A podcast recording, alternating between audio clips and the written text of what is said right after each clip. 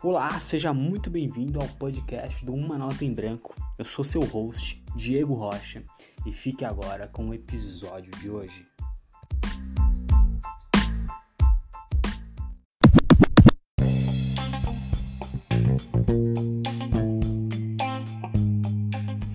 E antes de dar início ao episódio de hoje, eu gostaria de dizer que eu tô muito, mas muito feliz de saber que você está me escutando, que você tirou um tempinho aí do seu dia para estar tá ouvindo o que eu tenho a dizer. E sabe o que ia significar muito para mim? Você deixar eu saber que você tá me escutando. Então, tira um print da tela e não se esquece de postar nas redes sociais me marcando. Isso ia significar um mundo inteiro para mim. Então, sem mais delongas, fique agora oficialmente com o episódio de hoje.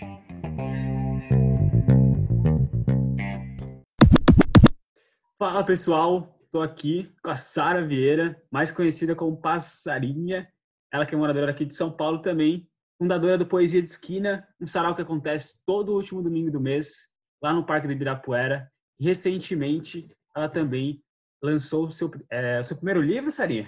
Isso, meu primeiro livro. Lançou o seu primeiro livro, Passar Ninhos, recentemente, agora no ano de 2018. Fala aí, Sarinha, se apresenta para o pessoal. Oi, gente, tudo bom? Primeiramente, quero agradecer o convite do Diego por essa experiência, primeira vez aí num podcast, uma sensação diferente e bem exclusiva, né? Vai ser bem legal esse bate-papo. Bom, eu sou a Sara Vieira, mais conhecida como Passarinha, né? Os meus amigos me, apelidaram, me apelidaram por ter a palavra paz. Meu nome é Sara, aí junta, né? Paz, Sarinha.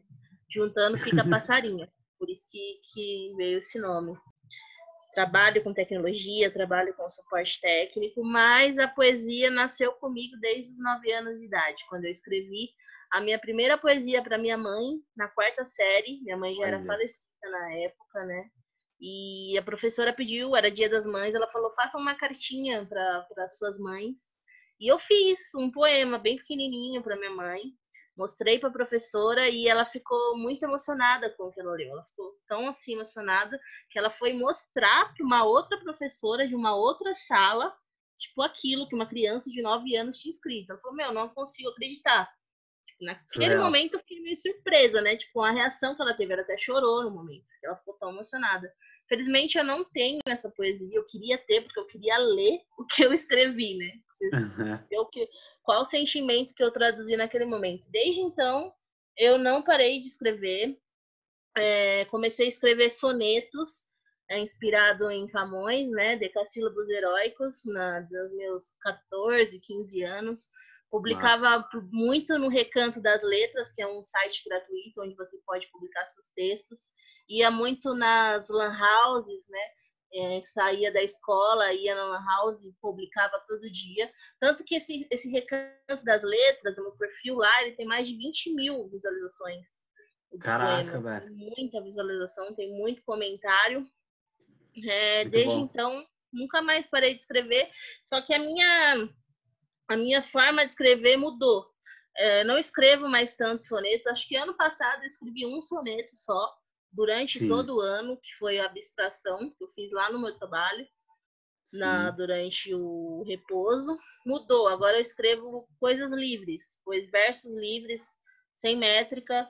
É, gosto de começar a poesia com uma letra minúscula, não sei porquê, tem essa, essa mania. E aí eu já mostrei para alguns amigos, para algumas pessoas, e eles me falaram que a é, é, minha escrita é melhor atual. Tipo, porque hum. antes eu, eu tinha essa regra, né? Eu seguia essa regra dos decassílabos heróicos para ter esse ritmo no soneto, né? Não sei se você já ouviu falar nesse, nesse estilo de escrita. Sim, sim. E parece que quando você escreve versos livres, soa mais natural. Você, aquilo que você sente fica mais visível na poesia do que ser uma métrica em si. Sim. Aí eu escrevo é, poesias livres, escrevo curtinhas, gosto de escrever bastante curtinhas, já participei de alguns slams aí, do slam petisco, Sim. do racha coração, que são slams de curtinha. Total. E eu decidi em 2017 fundar o Poesia de Esquina.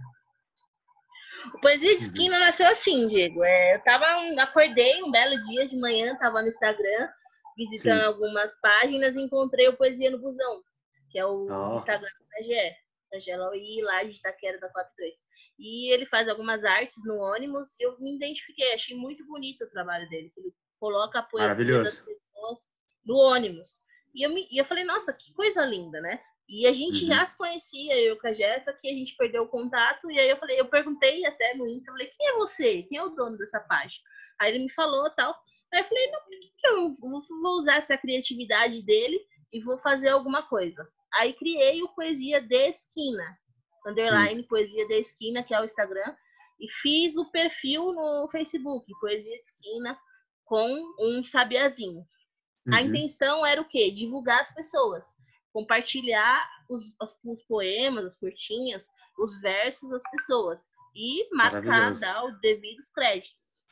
Nossa, isso daí tem uma proporção muito grande quando eu criei. Eu fui adicionando as pessoas que eu conhecia, outras pessoas, outros poetas, conheci muita gente, o pessoal se identificou, me elogiou, agradeceu, porque é difícil, né? Você hoje em dia ler, ler outra pessoa e postar e divulgar o trabalho. Eu acho que todo mundo deve ser lido, todo mundo deve ser sentido, e foi isso que eu quis propor ali no Facebook. E Total. tinha muito like, aí eu acabei criando a brincadeira da, das curtinhas, que é uhum, é um tema que eu Por exemplo, vamos brincar, ah, vamos brincar, faça uma curtinha sobre liberdade, bora ver o que vai dar. Aí a pessoa cria uma curtinha a partir desse tema.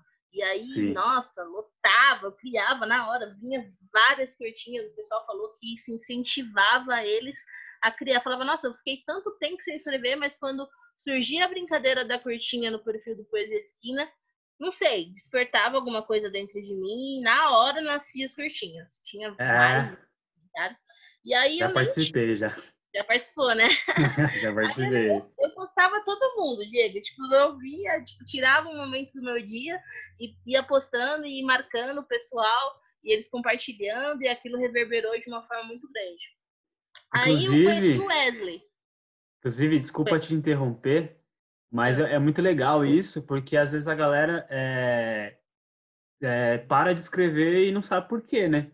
E às vezes uma, supli, uma, uma, simples brincadeira, um pequeno desafiozinho já, já desperta essa, essa criatividade, essa vontade de compor. Inclusive, o Uma Nota em Branco surgiu de um, um questionamento que me fizeram em 2018 de o que, que eu fazia para desenvolver minha arte, né? O que, que eu fazia todos os dias para desenvolver minha arte. E aí eu falei, velho, eu não sei, não faço. Então vou começar a escrever pelo menos uma poesia por dia. E teve um, teve um dia que já tinha um montão de poesia, mais de 100, eu lembro. Aí eu catei e olhei assim e falei, velho, não preciso de inspiração para escrever, não preciso de um momento certo, não preciso de uma, hora certa do dia, não preciso de uma emoção. O importante é eu abrir o bloco de notas ali e encarar a nota em branco. Uhum. E aí ficou isso na minha cabeça. Né? No começo era para ser um livro, ah, não, um livro vai, vai se chamar assim. E aí depois uhum. foi foi tornando um significado cada vez maior, que hoje em dia é praticamente a minha definição de pessoa, né? Então, que legal! Super a favor dessa sua brincadeira e acho incrível. Posso, a gente pode interagir? Eu posso fazer perguntas também? Ou... Com certeza, pode. Fica à vontade, tá depois então. Eu, eu escrevo é, um pouquinho tarde, eu comecei a compor, né? Poesias. Eu comecei, eu tava no ano de 2014, mais ou menos. É, porque eu, eu tive um negócio estranho no ensino médio e no, no fundamental, que eu era muito bom em exatas. E aí eu achava que, que só por conta disso eu não precisava gostar tanto da língua portuguesa da literatura. Então eu não era um, um, leitor desde pequeno, nunca me incentivaram a isso. Eu também não gostava muito da, da língua portuguesa porque também não me incentivaram a isso. Eu, eu tinha facilidade com números e aí eu me dedicava mais para matérias com, com matemática, como matemática, uhum. por exemplo. Só que no, no, no, final do ensino médio, um amigo me emprestou um livro para ler. E nesse livro era um romance, tinha um poeta, tinha um cara é. aventureiro. E aí eu meio que me descobri no, no, personagem, né? Porque eu falei, velho, eu gosto muito desse cara, eu quero, quero ser um pouco o que ele é. E aí eu comecei a escrever poesias em 2014, né? Já estava no final do ensino médio. Quantos anos muito... você tinha? Tinha uns 16 para 17 já. Ah, legal. e aí eu lembro que era muito é, esporádico, né? Vez em nunca, quando batia uma inspiração forte que eu escrevia. Mas aí em 2016 eu fui no Sarau Filho Juro daí, com Rafael Carnevale, Leandro Cândido, Lucas Afonso, aqui na Biblioteca Raimundo de Menezes, em São Miguel.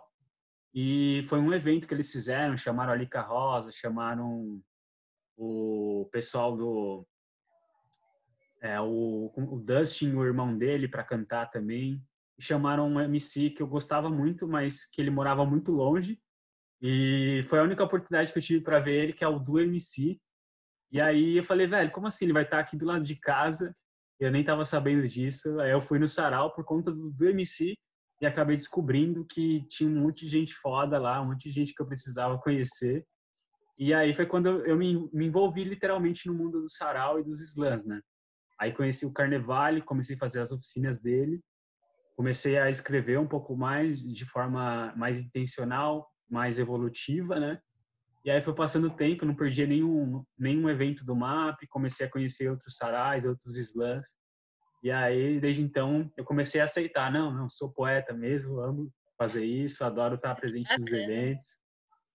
E inclusive, é inclusive o meu último emprego CLT eu consegui por causa de uma poesia.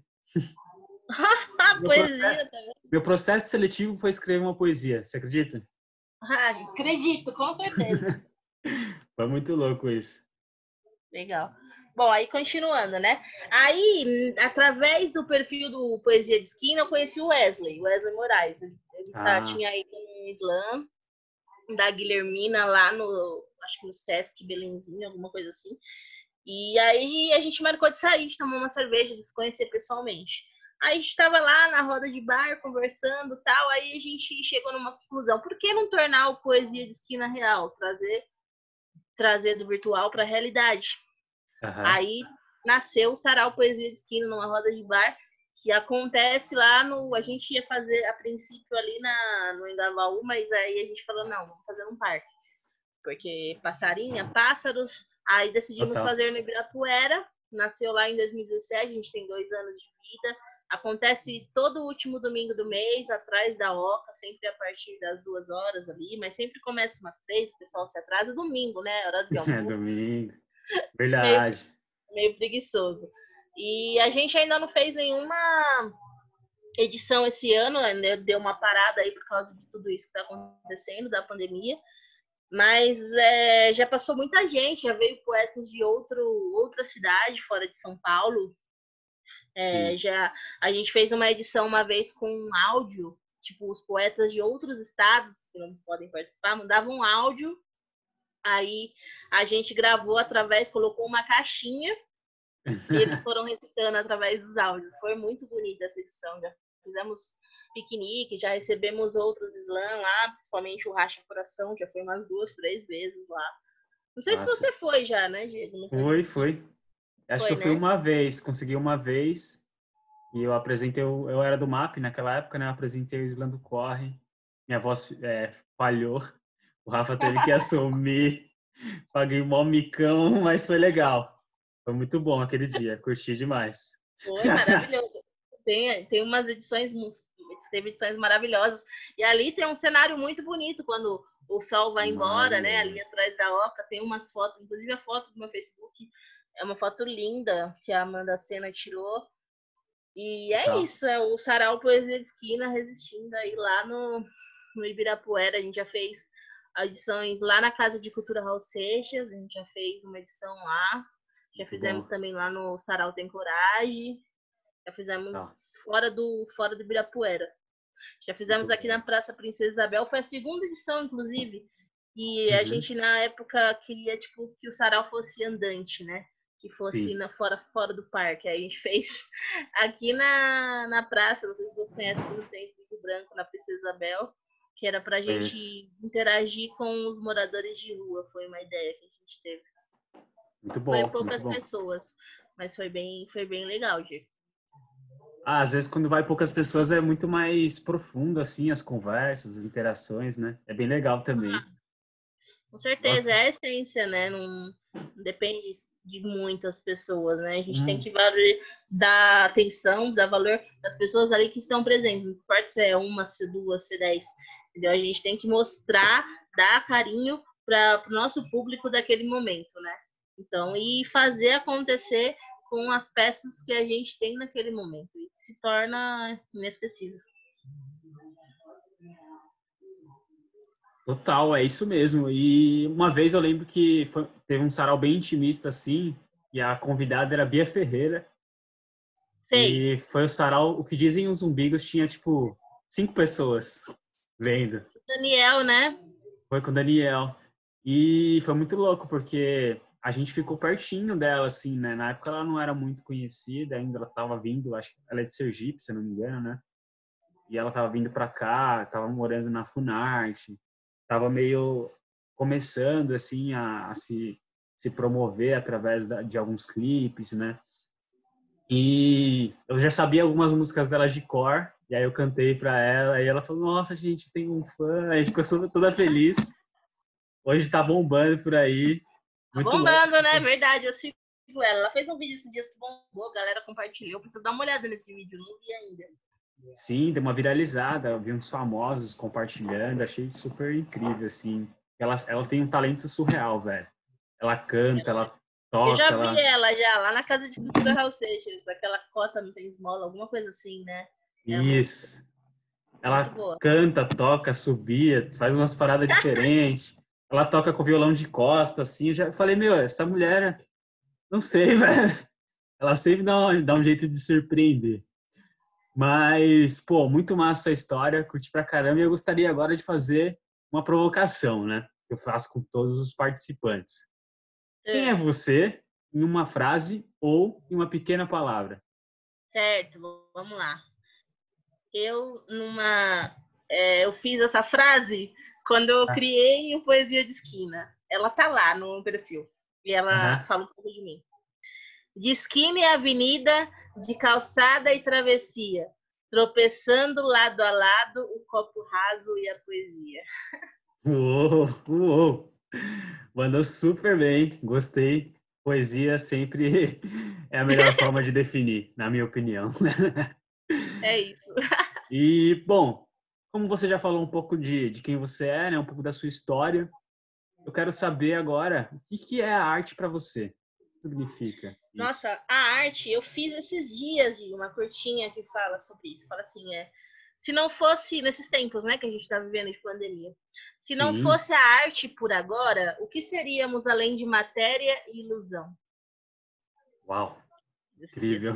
Então é isso. Ah, se não fosse a arte, a gente estaria enlouquecendo, né? A gente não teria música, não teria poesia, não teria série para assistir, não teria podcast, YouTube, não teria livros, é, desenho, Exato. pintura. O que seria de nós dentro de casa, em, em quatro fechados nos cômodos, sem a arte? Então a arte ela é muito importante, infelizmente ela é muito valorizada aqui no nosso país poesia, então, nem se fala, não é muito valorizada. Mas a arte é isso, é um conjunto de, de coisas que, que habita, habita, habita dentro de nós. Não somente o poeta, mas como todo ser humano que se identifica com um estilo de arte, né? Seja na música, seja na pintura, seja no cinema, seja na, nos livros, enfim, é um conjunto de coisas que, que soma com o momento que a gente está vivendo, principalmente agora nessa, nessa pandemia. Essa curtinha que eu citei é, é o que eu penso sobre a arte. Seríamos além de matéria e ilusão. Incrível. Eu concordo plenamente.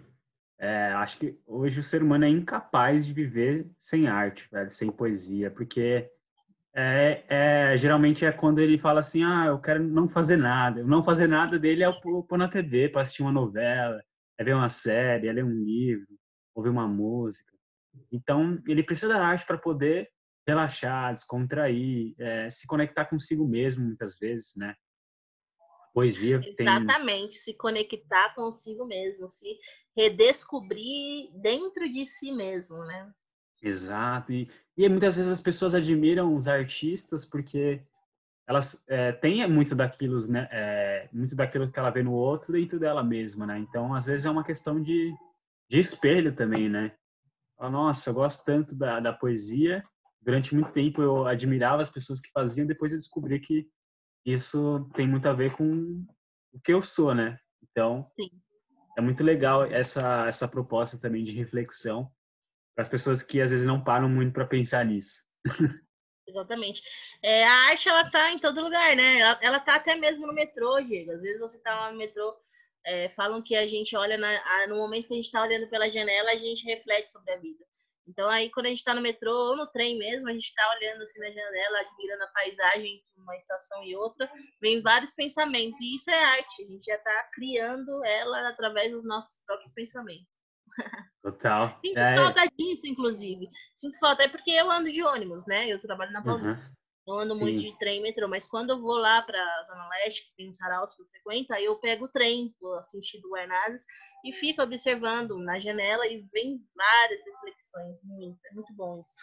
É maravilhoso mesmo. acredito que as pessoas estão sentindo falta disso, de ver poesia, ver arte dentro do metrô. E ver os artistas que fazem arte, não os artistas de rua que fazem arte dentro do metrô, são o ganha-pão deles, né? Imagina como eles devem estar sobrevivendo, né, Ju? É, então, tá, tá, nossa, velho, deve estar tá super difícil nesses momentos agora. E é, o jeito é se adaptar, né? Se possível, né? Porque. Se possível, exatamente. Porque é muito perigoso também, né? Continuar arriscando, indo para os metrôs. Tem gente que continua trabalhando por necessidade, e o artista de rua também seria esse caso. Mas, se possível, se ele puder adaptar para o digital, encontrar formas de monetizar a arte. É, eu, eu que trabalho com isso, eu acho muito mais seguro, né? Mas às vezes eles não têm o apoio, né? Não tem é, quem direcione, não tem é, o conhecimento para produzir um vídeo, para produzir um podcast, por exemplo. Às vezes não é tão difícil. Às vezes ele não tem acesso à internet, às vezes ele não tem um equipamento. Mas é, hoje em dia é, tá ficando tudo mais prático, né? Então eu espero que, que a maioria dos artistas, assim como nós, comece a dar uma atenção maior para as redes sociais para quando esse tipo de coisa acontecer eles estarem mais seguros, né? Principalmente a galera que Sim, trabalha com certeza. melhor fazendo o nosso dia melhor nas, é, no, no, na, no caminho e na volta para o trabalho, fazendo durante o dia inteiro ali presente nas redes sociais. Eu acho ainda melhor. E para aproveitar esse gancho, Sara, eu já queria perguntar para você também o que, que, o artista faz na sua visão? Qual é o impacto? Qual é a entrega que ele traz para o mundo? Acredito que o que o artista faz vem não vem de fora, vem de dentro, né? Vem dentro do, do coração, vem da alma dele.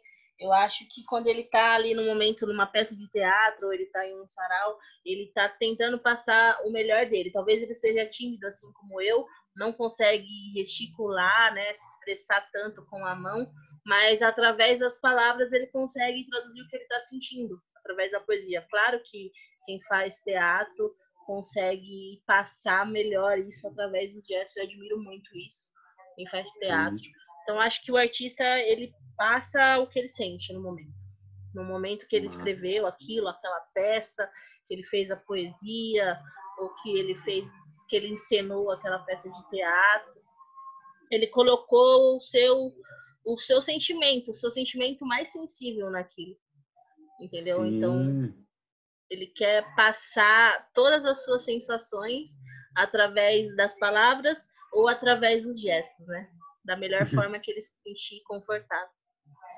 Maravilhoso, exatamente isso. Acho que sensibilidade é a palavra que você usou aí, né? De uma forma Sim, sensível. sensibilidade. Eu gosto muito dessa palavra, inclusive. Porque a arte virou isso, né? As, as pessoas se mostram é, em uma arte cada vez mais vulnerável, onde ela está totalmente exposta, porque isso é o que conecta as pessoas, né? É, a vulnerabilidade, já me falaram que a vulnerabilidade acaba sendo a maior fortaleza, porque você começa a, a, a conhecer e se reconhecer nos outros, com a, sua, com sua arte, né? Com a sua poesia, com a sua expressão corporal. Com a sua expressão corporal, exatamente, essa é a palavra com a sua pintura, com tudo que você faz, né? Às vezes um som, às vezes uma, uma melodia. Então, tudo conecta, é muito louco isso. É, muito com louco certeza, mesmo. admiro muito aqueles artistas que tocam na Paulista, sabe? Que tocam guitarra, que vão uhum. com a uhum. banda. Às vezes eu tô indo embora mesmo no ônibus, eu paro e fico observando, né? Eles se entregam as, as, as pessoas, os pedestres, a maioria não para, não ouve, tá tão atarefado no dia a dia, paulista, né? Paulista. Mas o artista tá lá, tá tocando sua guitarra, tá se conectando com ele mesmo e tá demonstrando a sua arte através da música. Eu acho muito bonito ali. Aquela Incrível. região, não sei se você já frequentou ali à tarde, tem Sim. bastante, ou à noite mesmo, né? Total, é, principalmente final de semana, né? No domingão, assim. Semana, é principalmente de fim de semana, exatamente. É, já, já, tive vontade, viu, de, de fazer isso, já de, de, fazer um sarau lá na Paulista e, e juntar o pessoal. Quem sabe um dia, né? É, deve ser massa, deve ser massa. Inclusive, é, tem uma galera que às vezes faz, né? Marca algumas coisas assim, eu já, eu já percebi coisas relacionadas, né? Já percebi. Dança, tem forró, já vi. Muita coisa legal, às vezes. Inclusive, é, teve uma vez que, eu encontrei uma banda que to, tocou num dia que eu, que eu me apresentei na, na Igreja Batista da Água Branca. Foi bem legal, eles fizeram um evento de ideias, é, chamado Ideias Solidárias. Era um evento que eles selecionavam ideias possivelmente se tornariam empresas que ajudariam a comunidade. E é. aí, para apresentar esse evento, eles traziam empreendedores, né? É, um cara que tem um projeto mundialmente conhecido e também tinha uma mulher lá da rede de mulheres empreendedoras, que era a Marcela Quiroga, e outro cara, acho que era o Rodrigo Gaspari. E eu abri o evento com uma poesia e a banda que tocou, né, depois de mim, é, até o Com Sétima, e toda vez que eu ia na Paulista, eu via eles tocando lá, velho. Era tipo assim, pontual, mesmo lugar, é, a galera toda reunida ali, um som maravilhoso. O único, o único problema, assim, que, que rolou no dia foi que eles me deram meio que uma atrasadinha, assim, né? Mas, coisa de artista, às vezes, né? Não vou falar coisa de todos os artistas, mas acontece com alguns, infelizmente. É, infelizmente acontece com alguns, a gente sabe. Tem um caso muito famoso aí, né, do... Como que é o nome do, do cara que nem ia no show dele, velho? O... Tim Maia? Tim Maia. Tim Maia. Nossa, isso... acho que esse é, é o... É o cara mais, né? o nível mais radical que tem é você ao invés de chegar atrasado, você nem ir pro próprio show. Pode crer. ele, ele era ausente, né, no show. Loucura, mas é, deve, todo mundo tem seus motivos, né? Então. A condução okay. também, né? Às vezes a pessoa mora lá longe, né? Ah, exatamente, exatamente. E às vezes a pessoa também nem tem o suporte necessário, né, para ser artista. Às vezes ela faz aquilo como um hobby, as pessoas reconhecem o talento, querem convidar elas, mas ela não tem o suporte necessário, né? Então, infelizmente, acaba acontecendo com, com os artistas, porque ser artista no Brasil é um pouco difícil. Ah, então, infelizmente, né, Diego? Infelizmente, vamos, estamos lutando para que dias melhores virão e que a arte seja um pouco mais valorizada aqui no nosso país, né? Ah, principalmente as, os livros independentes, né? As editoras independentes também que batalham aí. Inclusive, Verdade. é um meu livro ele veio da Venas Abertas, vocês não conhecem, da não. Karine Bassi, lá de BH. Eu fiz com ela, muito bom trabalho, gostei bastante. Ah. Todo mundo vai conhecê-la, Karine Bassi. Karine Bassi, eu acho que eu já vi uns poemas dela no Facebook, ela é muito, muito incrível, velho. Escreve pra caramba, escreve muito, de verdade. Escreve, escreve mesmo, realmente. e, bom, dando continuidade aqui às âncoras que eu separei, é, podcast ele é central nisso, né? Uma nota em branco significa aquele momento de recomeço, de virar a página, Sim. de invenção e tudo mais. Eu queria saber se na sua vida, né? Obviamente já deve ter tido vários, mas tem algum aí que está muito fresco ou que realmente marcou muito é, a, a, sua trajetória, o momento de você se reinventar, começar do zero, Sim. Escrever um novo capítulo, onde mudou tudo? Teve. É, acho que foi, se eu não me engano, foi em 2018 é, eu estava hum. na faculdade, estava terminando a faculdade, meu, meu, dois anos, né, tecnólogo, último semestre. É, eu passei por um período bem conturbado, gente.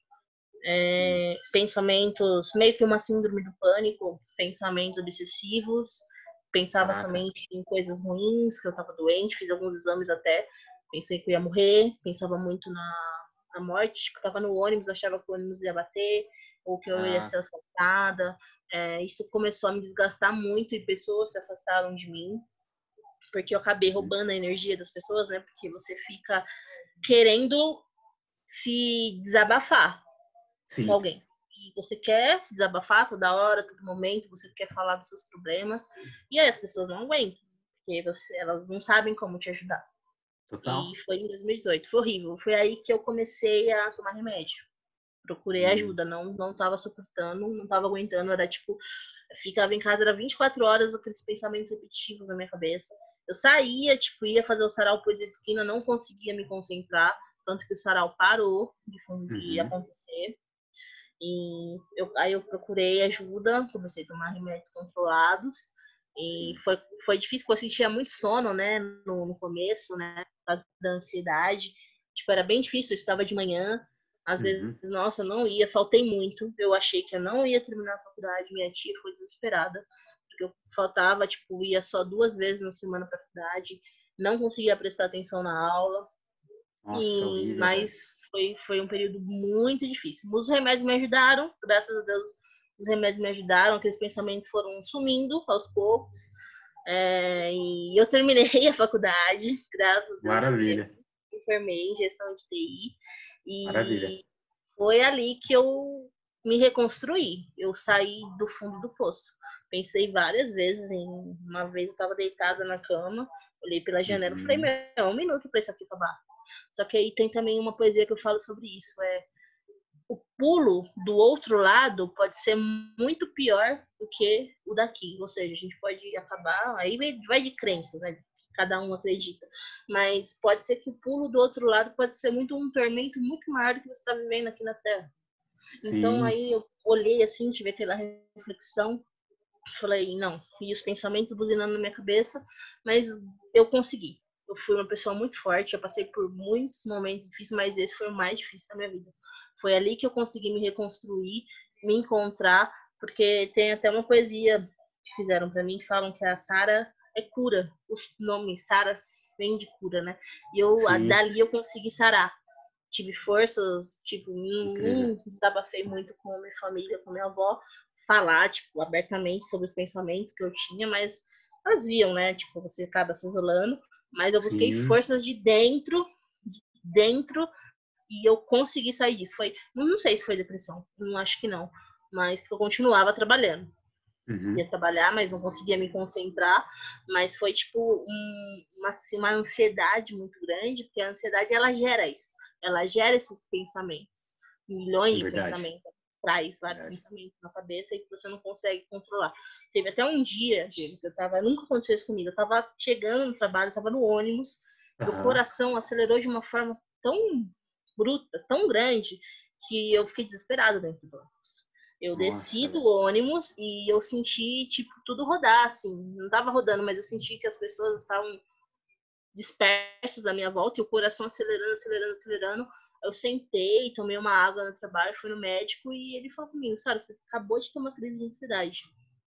Caraca, velho. Eu nunca tinha sentido isso. Foi a primeira vez. Caraca. Eu achei que ia morrer. Falei, não, hoje eu vou ligar pra minha avó e vou me despedir, porque é o último minuto aqui na Terra. Foi uma uhum. crise muito forte. Mas aí foi passando, os, os, remédios foram fazendo efeito, subiu um pouco a dosagem, desceu. Eu até tô sem remédio esses dias, porque. Por causa que eu não quero sair na rua, né? Por causa da minha avó. Então. Mas eu tô bem, tô me sentindo muito bem sem remédios. Né? É importante também, né? Você perceber, ter essa percepção, mas que incrível identifico bastante. É, ansiedade, a, a, a, gente comentou isso fora, né? Nas conversas. Ansiedade é um tema que me marca bastante. Principalmente, acho que desde a infância eu carrego isso como um desafio, né? Minha mente, a minha mente naturalmente é uma coisa maluca de pensamentos e ideias. E conforme eu fui crescendo e tomando algumas decisões né, que iam contra a minha essência, isso foi é, piorando, né? Foi deixando eu cada vez mais agitado. E, Sim. e o projeto do, do Uma Nota em Branco também surgiu desse, desse momento de, de ansiedade, de sofrer essa ansiedade, de se isolar do mundo. Eu literalmente me isolei, né? Não, não foi um caso é, onde eu cons consegui continuar vivendo a vida é, a pulso, né? Foi mais, realmente mais isolamento mesmo, não saía de casa. Caramba, então foi meio que uma depressão, né, Gil? Foi, foi. No meu, no meu caso foi, mas eu já tinha vivido isso antes, com 13 anos, quando eu descobri que tinha é. hepatite autoimune.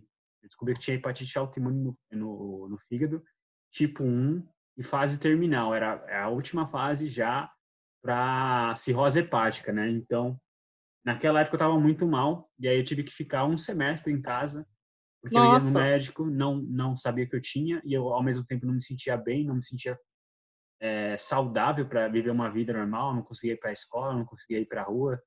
De vez em quando eu saía, mas era raro. E aí eu meio que senti esse sentimento de volta e acabei me sentindo um pouco depressivo. Até que eu realmente também me encontrei, tive muita ajuda de algumas pessoas que conversaram, que me ligaram, que chamaram para sair, que fizeram eu, sei lá, é, escrever um pouco sobre mim, é, escrever um pouco do que eu estava sentindo, às vezes refletir um pouco. E aí chega uma hora também quando você, é, às vezes, entende o que está sentindo, entende o que você está passando, você começa a ganhar um pouquinho de impulso, né? Uma força. Tem, a, tem até uma, uma poesia do, do Nibrizante que, que eu li naquela época que me ajudou muito, que ele fala é, no, no, livro dele Revolução dos Feios, né? Que é,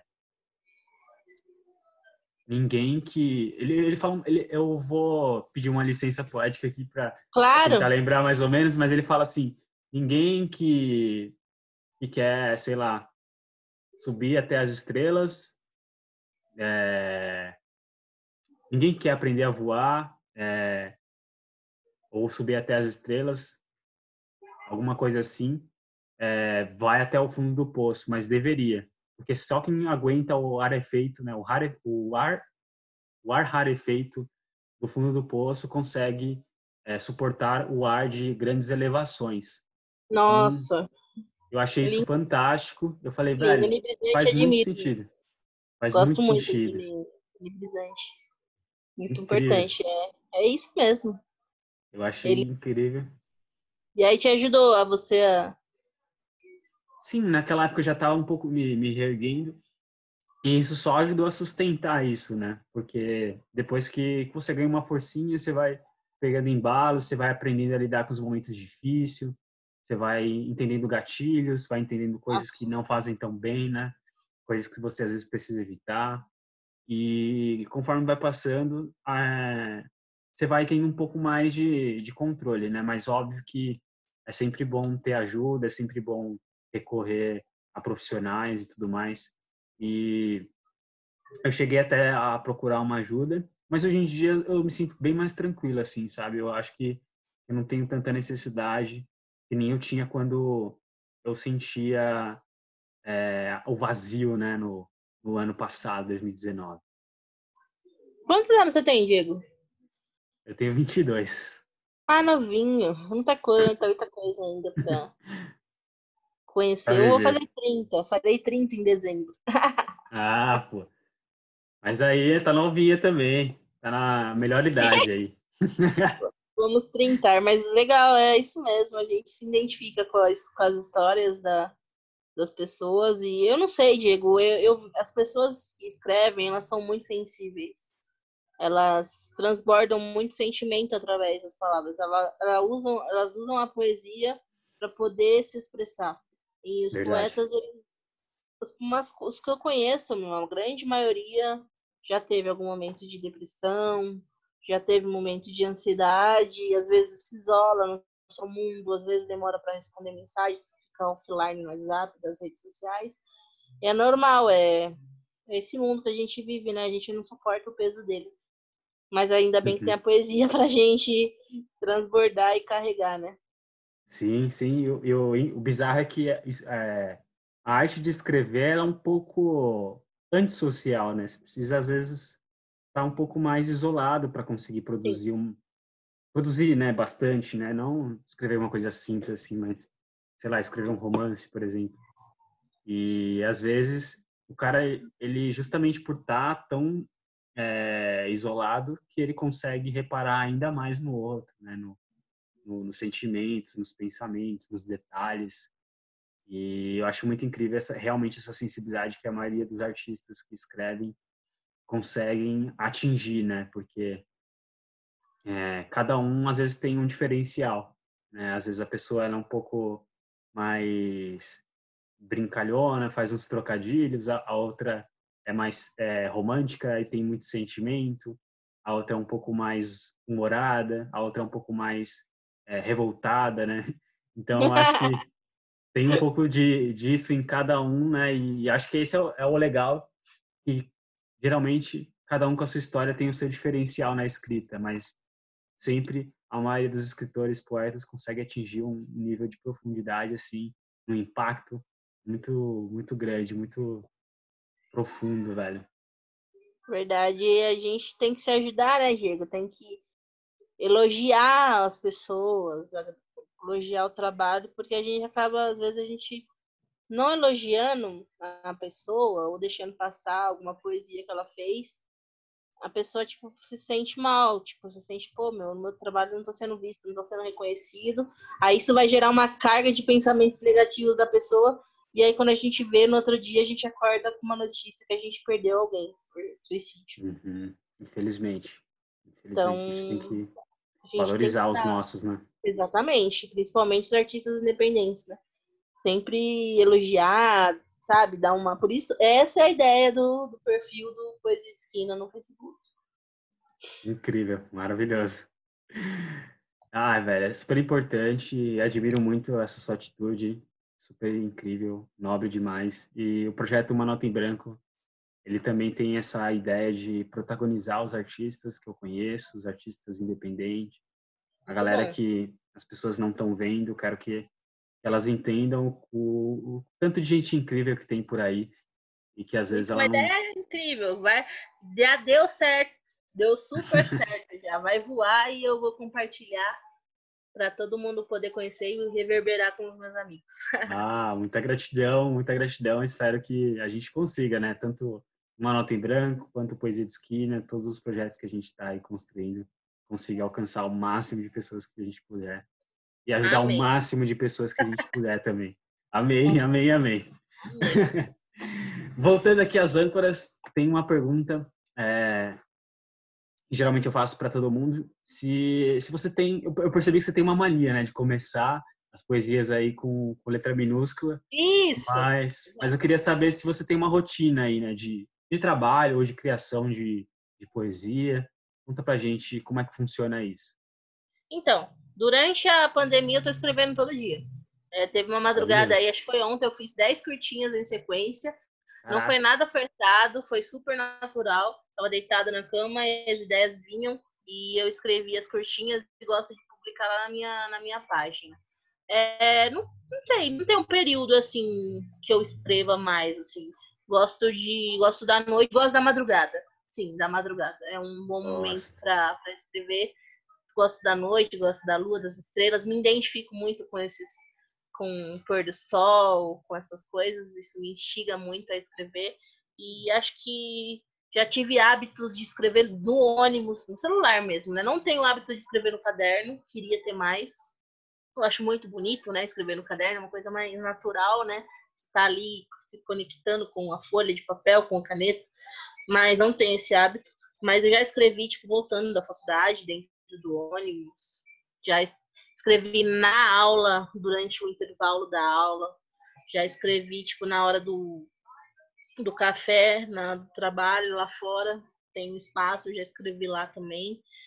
Já aqui em casa mesmo, já às vezes conversando com a minha avó, vendo ela, admirando ela fazendo o crochê dela, lendo a Bíblia já escrevi, mas eu gosto, acho que, tipo, nos momentos de criações, já escrevi muito na madrugada, já, bastante. Tipo, duas, três horas da manhã, o pessoal dormindo, eu com o celular lá escrevendo, escrevendo meus contos. Nossa, me identifico super. Desde criança tem esse essa aptidão para virar a noite fácil, né? Então, eu sempre Sim. gostei, porque às vezes é mais silêncio, é mais tranquilo. Sim, é mais silêncio, exatamente. E aqui, tinha uma época, muito linda aqui, tinha árvores aqui. Infelizmente, cortaram as poucas árvores que tinha aqui na avenida. Eu até chorei esse dia. Tinha uma árvore linda aqui na frente de casa. Vieram serrar hum. a pobre árvore. Fiz uma carta, carta a uma velha amiga que eu dediquei à árvore é, chorei de verdade.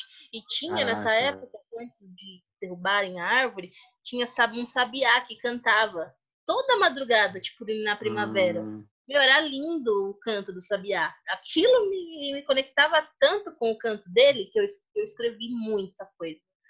Muita coisa. Eu não sei, faz, faz uns 10 anos, acho isso. Caraca, velho. Nossa, que Sabiá triste. no centro, né? Diferentíssimo, né? Na selva de pedra, mas tem. Eu amo sabiá, nossa, acho eles lindos. Incrível, incrível mesmo. E, infelizmente, eu, eu, tinha uma professora na faculdade é, de gestão ambiental, ela era super é. velhinha, os alunos não gostavam dela porque ela já estava um pouquinho. É, já estava para aposentar, então o raciocínio dela não era muito linear, só que ela era uma pessoa, meu, incrível, super inteligente, com é, diploma em mais de cinco faculdades, mais de 20 livros publicados. Ela era bióloga, era a porra toda. e manjava muito, né? E aí ela falou que é, a cidade de São Paulo não tem sistema de, de segurança para rastrear o estado de risco das árvores. A maioria das pessoas é, denunciam as árvores que estão ou já para cair e pode acontecer um acidente, né? Ou denunciam árvores que estão atrapalhando algum tipo de, é, sei lá, afiação da eletropaulo, tá, sei lá, dando curto nos fios, tá, deixando as casas sem luz. Aí eles denunciam, às vezes eles vão lá e tiram. Mas a maioria do, das árvores, eles não têm esse apoio. E ao invés deles replantarem ou cultivarem ou cuidarem, eles simplesmente acabam cortando. Eu acho isso muito ruim, muito triste. É muito triste, né? Porque a gente já não tem muita saúde aqui em São Paulo, respira poluição o tempo inteiro, né? Não tem dois ó, e aí eles vão e cortam as árvores. É muito. Mas enfim, né? A é, lei dos homens, né? é, enfim. Nossa, horrível. Mas quem sabe um dia mude, né? Espero que a nossa geração aí que tá vindo agora. Já abraçou uma árvore, Diego? Já, muito. É bom, né? Muitas vezes. Eu, eu ia pra, pra cachoeira, teve uma época, e eu ficava ali, velho, aproveitando cada detalhe da natureza, assim. E abraçava as árvores, depois ficava deitado na pedra, olhando a cachoeira, ouvindo o barulho dela. Depois nadar. Nossa, é uma delícia, eu adoro a natureza. Uma vez só, uma única vez, lá na Praia do Sono, em Paraty, no Rio de Janeiro. Ah, é maravilhoso. cachoeira. Meu, que sensação incrível. Preciso repetir Meu, isso. É muito incrível. Eu vou por aqui. Eu tenho vontade de conhecer Paraty também, um dos meus maiores objetivos aí de lugar para ah, visitar. Mas eu fui por aqui, eu fui para Paranapiacaba, para Mogi, ali tem a Cachoeira da Pedra Furada, é, para Juquitiba, que é mais para a Zona Já Sul. Já fui em Juquitiba também. Tem uma cachoeira lá também chamada Cachoeira do Engano. Deve ter outras também. E é, foi, foi mais por aqui, assim, sabe? Não, eu não, não cheguei a sair do, do estado para conhecer outras cachoeiras. Mas... Mas foi mais de uma vez, legal. É, e o, é bem liso as pedras, né? Quase caiu um tombo. Nossa, é, na minha primeira cachoeira. A minha primeira cachoeira foi em Parelheiros, uma cachoeira bem bem simplesinha assim. E tava cho até chovendo no dia. Aí eu lembro que eu entrei e tava super frio, velho. Mas eu queria sentir a sensação da água lá e tal. Aí tirei o tênis, fui tentar nadar num poço que tinha. Era um pocinho muito pequeno. E aí, quando eu me fiz um impulso para nadar, eu bati o calcanhar em uma outra pedra e fez um buraco assim, um rasgo. Que até hoje, às vezes, esfria, dói porque eu acho que fraturou e não calcificou Nossa, direito. Imagina a dor que você sentiu no momento, hein? Não, o sangue estava muito quente. Aí eu vim, eu vim andando o caminho inteiro. Era uma, um caminho bem longo, inclusive, uma das maiores aventuras. E aí, no outro dia, eu, eu não conseguia andar direito. Eu ficava mancando, não conseguia pôr tênis também, porque o estrago estava bem, bem causado naquele dia. E... Mas, é, super maravilhoso. Recomendo para todo mundo que está ouvindo. Se conecte com a natureza. Sim, se conectem com a natureza, importante. Isso é a resposta, né? Independente da pergunta, a natureza é a resposta. A natureza é a resposta, exatamente. Eu vi isso, vi isso no, no Instagram de um comediante que trabalha com criatividade, que é o Murilo Gun. Adoro as filosofias que ele às vezes traz, Quem? assim. Quem Murilo é? Gun. Legal. Murilo Gun. Muito bom. E agora, puxando mais uma âncora, né, você tem aí uma rotina de criação, geralmente é, muito espontânea, né? Mas a madrugada é bem inspiradora. Você tem algum hábito assim no seu dia a dia que te faz bem? Uma coisa que você sempre faz, uma mania Sim, às vezes? Tem.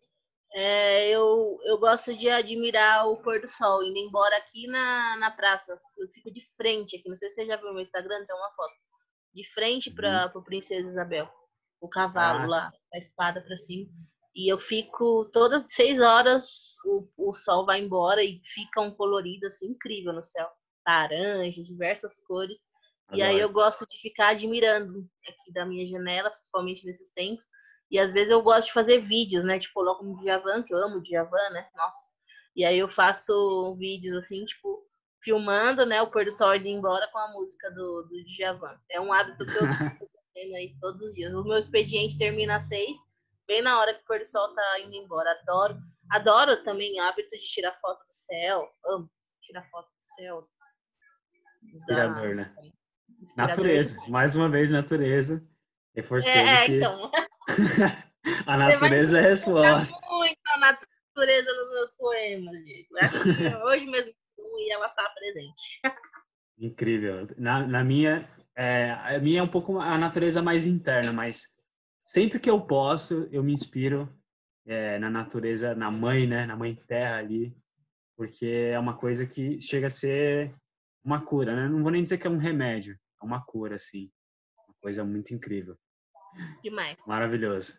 Agora, outra, outra pergunta para você. Vamos lá. É, três livros que você daria de presente para todo mundo. Vamos lá. Um, um, livro que, na minha infância, Pedro Bandeiro, o livro dos caras. Não sei se você já ouviu falar. Não, ainda não. Muito bom, recomendo é, tinha, ele tem um código atrás, as, as crianças se falavam por código. Aí, e a gente trouxe esses códigos para a realidade, eu e, minhas, eu e minhas amigas na, na escola. A gente estava na quinta, na sexta série, e a gente Sim. se falava pelos códigos do livro, que a gente aprendeu no livro dos caras. Ninguém entendia nada do que a gente estava falando. O pessoal na escola, tipo, falava, essas meninas são loucas. segredinho, né, dos namoradinhos. na época, e falava pelo Orkut, no, nos scraps, escrevia Caraca. por código. Olha, pra você ter noção. Nossa, não tinha nem como decodificar tão fácil ali. É, livro dos, livro dos caras, procura depois. Pedro Bandeira, indico. Total, vou deixar até anotadinho aqui. Eu chorei. É, Os Sofrimentos do Jovem Ert, do Goethe eu chorei nesse livro. Ele é um livro muito triste. Conta aí um. Ele é um romance, uma, um cara que é louco por uma mulher. Nossa, ele fantasia demais a mulher. E esse livro teve uma história de suicídio. Tipo, muitas pessoas se suicidaram quando leram esse livro. Faz muitos anos, né? E eu chorei. Nossa, eu li, tipo, muito rápido. Tenho ele, tá aqui em algum lugar. E uhum. é muito intenso. Leiam ele, mas se você não tiver num momento muito bom, não recomendo, porque ele é bem triste mesmo. Os sofrimentos do jovem nerd. Sofrimento do jovem nerd. Caraca. Ert, é Ert. Goethe, você conhece Goethe? Ouviu falar? Já ouvi falar, mas eu ainda não. Eu sou, eu sou um leitor que está iniciando ainda nessa carreira. Comecei, comecei com 17, né? E oficialmente com 19, por causa da faculdade. Tem uma história legal. O meu professor, que é, ele é mestre, doutorado, pós-doutorado em literatura, ele me incentivou a ler Franz Kafka. Aí depois eu gostei, Metamorfose, aí depois o, o, o livro do O Castelo. E um livro que, que me fez eu me apaixonar, de fato, pela leitura, e aí eu oficialmente me tornei um leitor, foi o livro Fahrenheit 451. É um clássico, né? De distopia, onde os bombeiros, ao invés de apagar incêndios, eles queimavam, eles queimavam livros, porque o crime era ler na, na realidade futurística da época, né? Meu, é um filme que acertou muitas coisas, sabe? TV de LED, porta que abre com sensor, um monte de coisa assim que na época não tinha, 1950, ele já tinha previsto no livro. E isso é muito louco. Aí eu comecei a me apaixonar. Naquela época de Laranja Mecânica, Revolução dos Sei, Bichos. ouvi falar. Aí eu me fui me tornando leitor, então tem muito livro que está aí na lista, mas o que você disse, eu vou anotar aqui para colocar na minha. E sim. E tem mais um que é da, meu grande inspirador, que é o meu poeta preferido, que é o Guardador de Rebanhos, Alberto Caeiro, que é o heterônimo do Fernando Pessoa. Incrível. assim. Ah, Eu me inspiro massa. muito em Alberto Caeiro. É clássico. Hum, Eu amo Fernando. Pessoa demais. E ele fala muito da natureza nesse livro. Guardadores de rebanho. certo.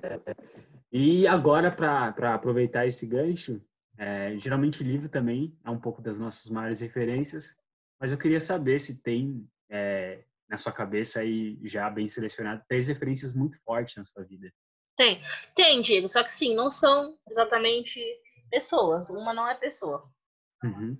Sem problemas. A primeira referência é a minha avó. É a minha avó, é a Uhum. pessoa mais importante da minha vida. Até ando um pouco rebelde aqui em casa, ultimamente. A gente fica tão viciado no celular, a gente esquece de fazer as tarefas de casa, né? E aí acaba sobrecarregando. Então, tô um pouco rebelde com a minha avó, preciso me dedicar mais tempo a ela, né? Ela já é bem velhinha, tem 85 anos. Mas, assim, o meu livro, Passar Ninhos, é dedicado inteiramente à minha avó. É, fiz para ela, é, tem poesia para ela lá. Eu já peguei ela lendo, tipo, ela não entende. Tem um poema que fala: Minha avó não entende muito meus poemas, que é o Vitor Rodrigues, ele fala. E eu tenho, eu falo assim: Minha avó não entende meus poemas, mas ela consegue traduzir quando eu falo ele em forma de beijos. Quando eu dou um beijo na minha avó. Então, Ah, minha que avó é tudo pra mim, é referência. O Porto Seguro, meu relicário. A segunda referência pra mim é o Fernando Pessoa. Eu Sim. amo esse poeta, eu gosto muito dele, me identifico com ele. Me escrita assim, é, Alberto Caeiro, Fernando Pessoa Alberto, barra Alber- Alberto Caeiro. Gosto demais. E a terceira é a natureza. A Natureza maravilhosa. Acho que É deveria, deveria ser referência para todo mundo, para todas as coisas, Sim. Total, arrasou, mandou muito bem. E agora, para fechar, uma pergunta bem difícil, é, que eu quero deixar aqui. E se você já está pensando, né? Se você quer deixar uma marca no mundo, né? Qual que é o legado que você está construindo? Sim. É, o legado que a Sara Vieira, que é passarinha, quer deixar no mundo é tentar ajudar as outras pessoas com o sarau Poesia de Esquina. Tipo, trazer as pessoas para o sarau para que elas possam recitar, para que elas possam se abrir, para que elas possam demonstrar o seu sentimento através da sua poesia, através da música, através da arte, para que o Poesia de Esquina seja uma fonte de, de inspiração para um momento difícil. Por exemplo, a pessoa não está bem, eu vou escrever uma curtinha, eu vou escrever uma poesia, vou mandar para o Poesia de Esquina para ele poder publicar, porque eu vou ser vista, vou ser sentida, e Uhum. talvez essa aflição que eu tô sentindo vai passar.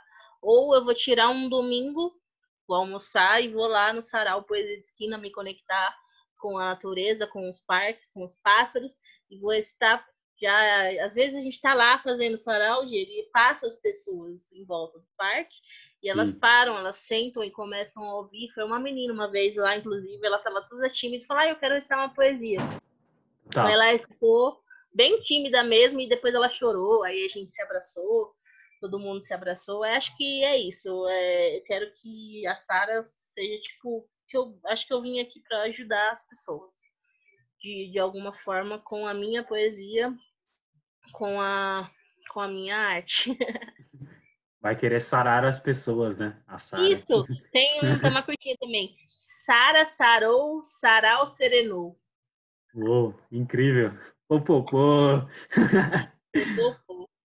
Mandou beijão. Nossa, adorei isso. Me conecto bastante. E, cara, que incrível essa conversa. Que pena que já Muito chegou bom, ao fim. Nossa, estou bem natural, é... é, a ideia é essa, né? Sempre que a gente for gravar aqui, todos os participantes, não tem script, é uma conversa. Só vai ter umas ancorazinhas pra gente ir direcionando o papo, mas foi maravilhoso. Tudo que rolou, às vezes até fora do que eu imaginava, foi incrível. E é isso, Catarinha. Bom, Acho que pra... Ah, amei, velho. Amei, amei, amei. Eu também amei participar disso tudo, Diego, de verdade. Uma experiência única para mim. Quem sabe até eu me arrisque aí com os podcasts de Coisa de Esquina, né? Isso. Com certeza, posso te ajudar nisso. Depois a gente conversa mais, mas para fechar, fala pro pessoal aqui como é que eles podem te encontrar né, nas redes sociais, tá. entrar em contato com você. Então, eu tenho uma página no Facebook chamada Sara Vieira Poetisa. É, vocês podem procurar lá, Sara Vieira Poetisa. Certo. Tem também o perfil do Poesia de Esquina, da Sara Poesia de Esquina. Tem o meu Instagram, que é sa, underline, VC. E tem o Instagram do Poesia de Esquina, que é Poesia de Esquina, underline. Show, fechado. Vou deixar tudo na descrição para todo mundo que se interessar. E Legal. é isso, pessoal. Essa foi a ah, Sara Vieira, convidada de hoje, o um episódio maravilhoso. E é isso aí. Tem alguma Muito coisa a dizer para fechar, Sarinha? Ah, só vamos rever. É, parafraseando um, um, amigo meu lá do Rio de Janeiro, um poeta, o Dan Juan, é, vamos Sim. reverberar a poesia. Maravilhoso, adoro quando agora adoro quando termina com poesia. É adoro. É isso. É isso. é isso, pessoal. Fiquem, fiquem com Deus, se cuidem, fiquem em casa, não ouçam o presidente, tá? É aí, Muito importante. E esse foi o episódio de hoje. Um abração, um beijão no coração e até a próxima. Até!